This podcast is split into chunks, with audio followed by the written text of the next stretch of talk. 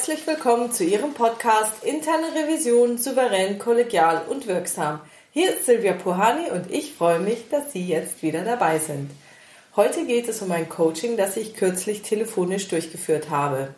Dieses werde ich Ihnen in zusammengefasster Form nun wiedergeben. Und damit Sie dem Coaching-Gespräch leichter folgen können, habe ich meinen Mann gebeten, die Seite des Coaches zu übernehmen. Das Coaching hat das Thema Berichtserstellung in einem Prüfungsteam. Diesen groben Themenkomplex habe ich auch in meinem Buch Erfolgreiche Prüfungsprozesse in der internen Revision auf Seite 255 dargestellt. Es geht dort darum, dass die von den einzelnen Prüfern zugelieferten Berichtspassagen nicht zusammenpassen. Das ist ganz normal, da jeder Prüfer einen anderen Schreibstil hat. Üblicherweise passen also die Texte, die von den verschiedenen Personen geschrieben werden, hinterher nicht zusammen. Selbstverständlich könnte man bei der Berichterstellung auch einzelne Teile zusammenkopieren. Allerdings fällt das beim Lesen dann auf und das liest sich einfach nicht gut. Es gilt das Motto der Journalisten, entweder es strengt sich der Schreiber oder der Leser an. Und dass sich der Vorstand beim Lesen anstrengen muss, wollen wir nicht. Wir sind froh, wenn die Berichte ausführlich gelesen werden. Daher muss sich der Schreiber anstrengen. Also müssen sich in diesem Fall die drei Prüfer anstrengen, die den Bericht zu erstellen haben. Damit sich der Bericht dann wie aus einem Guss liest, ist es immer erforderlich, den Schreibstil zu vereinheitlichen und den Bericht aus einem Guss zu schreiben. Hierfür ist üblicherweise der Prüfungsleiter verantwortlich. Aber in diesem Fall gibt es einige Besonderheiten. Hallo, Frau Puhani, können Sie mir bitte helfen? Ich weiß nicht, was ich tun soll. Hallo Herr Coachy, vielen Dank für Ihren Anruf. Mensch, dann lassen Sie doch mal hören. Was ist denn los? Also, ich habe gemeinsam mit zwei Kollegen eine Prüfung durchgeführt. Die haben wir uns aufgeteilt und jeder hat halt seinen Teil geprüft. Und dann mussten wir den Bericht schreiben, das haben wir auch wieder getrennt gemacht, jeder für sein Prüfungsgebiet. Und ich war dann so freundlich, dass ich die drei Berichtsteile in ein Dokument zusammengefügt habe. Ich habe aber auch noch das Ergebnis zusammengefasst und sauber ausformuliert und ich habe alle Feststellungen und Maßnahmen durchnummeriert und als Tabelle dargestellt. Das hat einen ganzen Tag an Arbeitszeit gekostet. Ich habe inzwischen auch schon mit einer neuen Prüfung begonnen und habe dementsprechend für das hier eigentlich überhaupt keine Zeit. Den fertigen Berichtsentwurf habe ich an die beiden anderen Prüfer gemailt und sie gebeten, nochmal drüber zu schauen, ob alles so in Ordnung ist. Zwei Tage später bekomme ich dann eine Antwortmail. Die beiden hätten sich zusammengesetzt und den Bericht im Änderungsmodus überarbeitet. Dabei hätten sie einige Kürzungen vorgenommen, da der Bericht ja relativ lang gewesen sei. Ich solle mir das doch nochmal ansehen. Sie hätten den Änderungsmodus aus Word benutzt. Ich schaue mir also den überarbeiteten Berichtsentwurf an und glaube, ich sehe nicht richtig. Die beiden haben nur an meinen Texten rumgefummelt, umformuliert und zusammengestrichen. Ihre eigenen Texte haben sie so gelassen, wie sie waren. Was soll ich tun? Wie gesagt, mein Zeitkontingent war vorher schon leicht überschritten, wenn wir da jetzt noch anfangen, Berichtspingpong zu spielen, dann gerate ich noch Dollar in Verzug.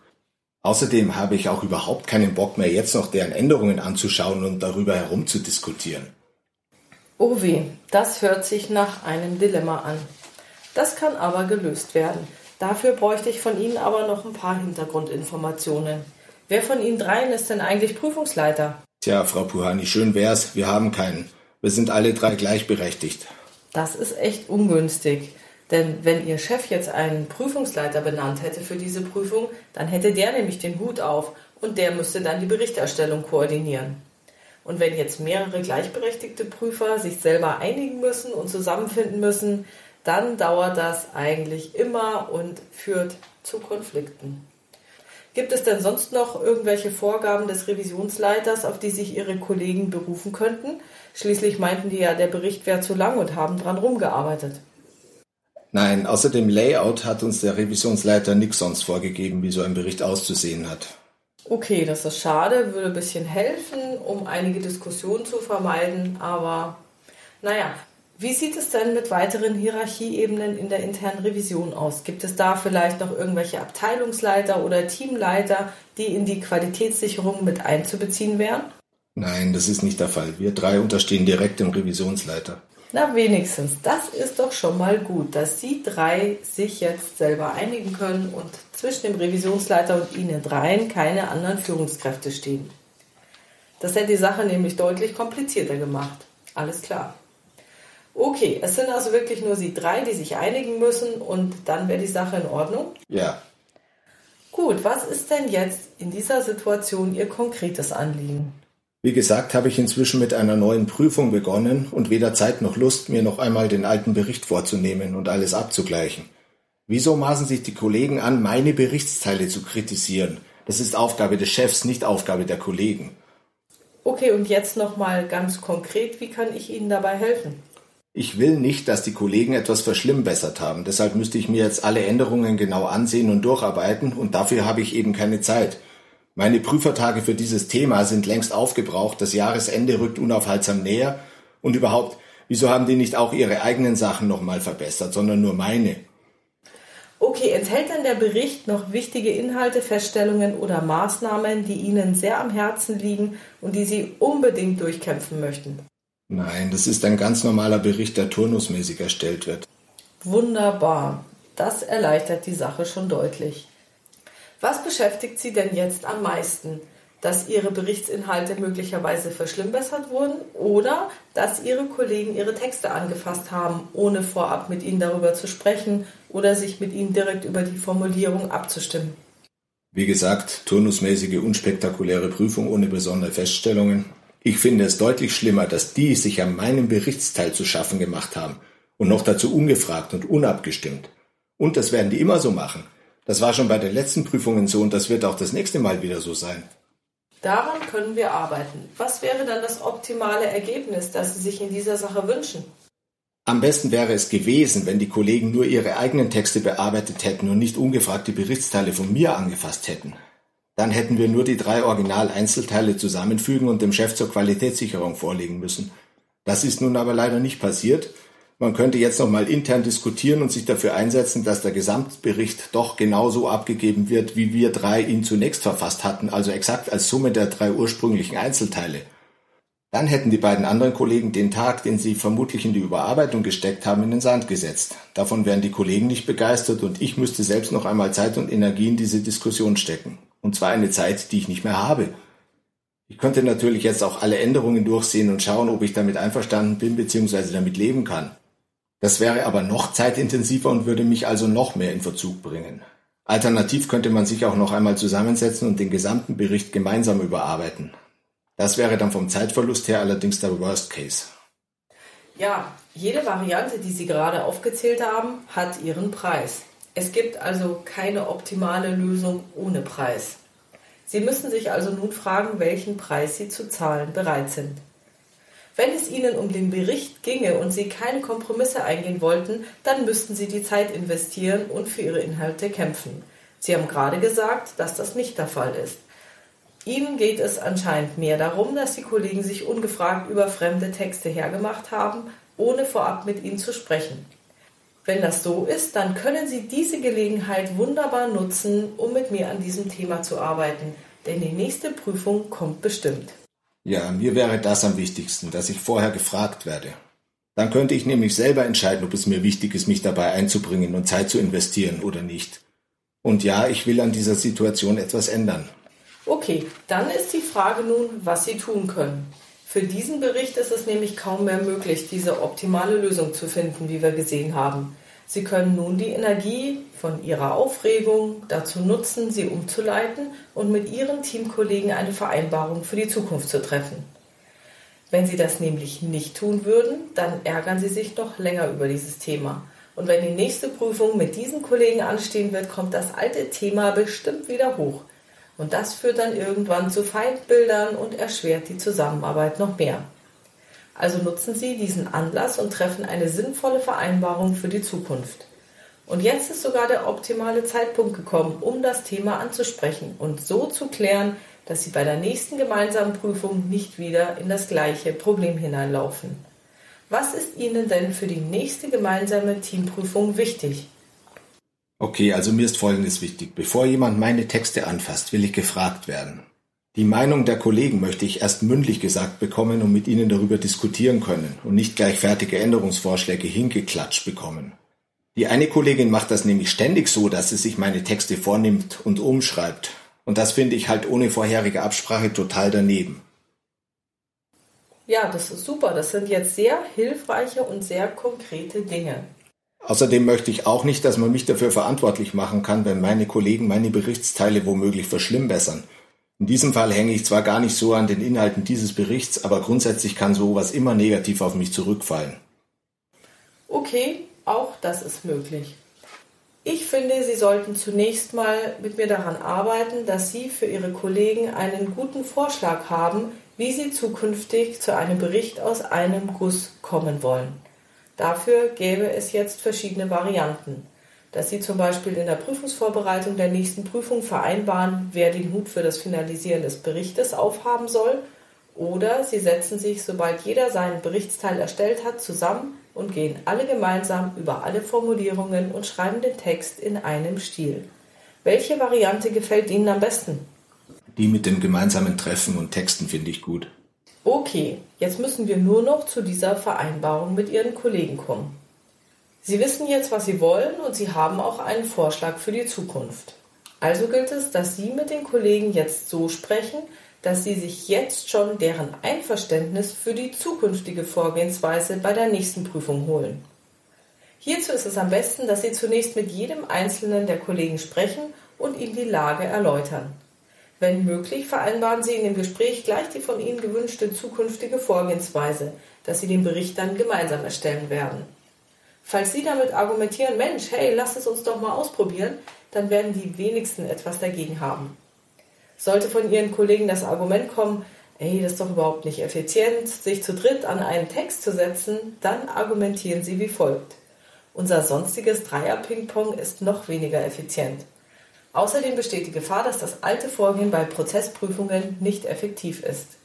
Und falls sich niemand darauf einlässt, dann können Sie immer noch die Variante anbieten, zu Beginn der Prüfung festzulegen, wer den Bericht finalisieren soll. Außerdem werde ich den Kollegen sagen, dass mir die Zeit fehlt, um noch einmal alle Änderungen penibel zu kontrollieren.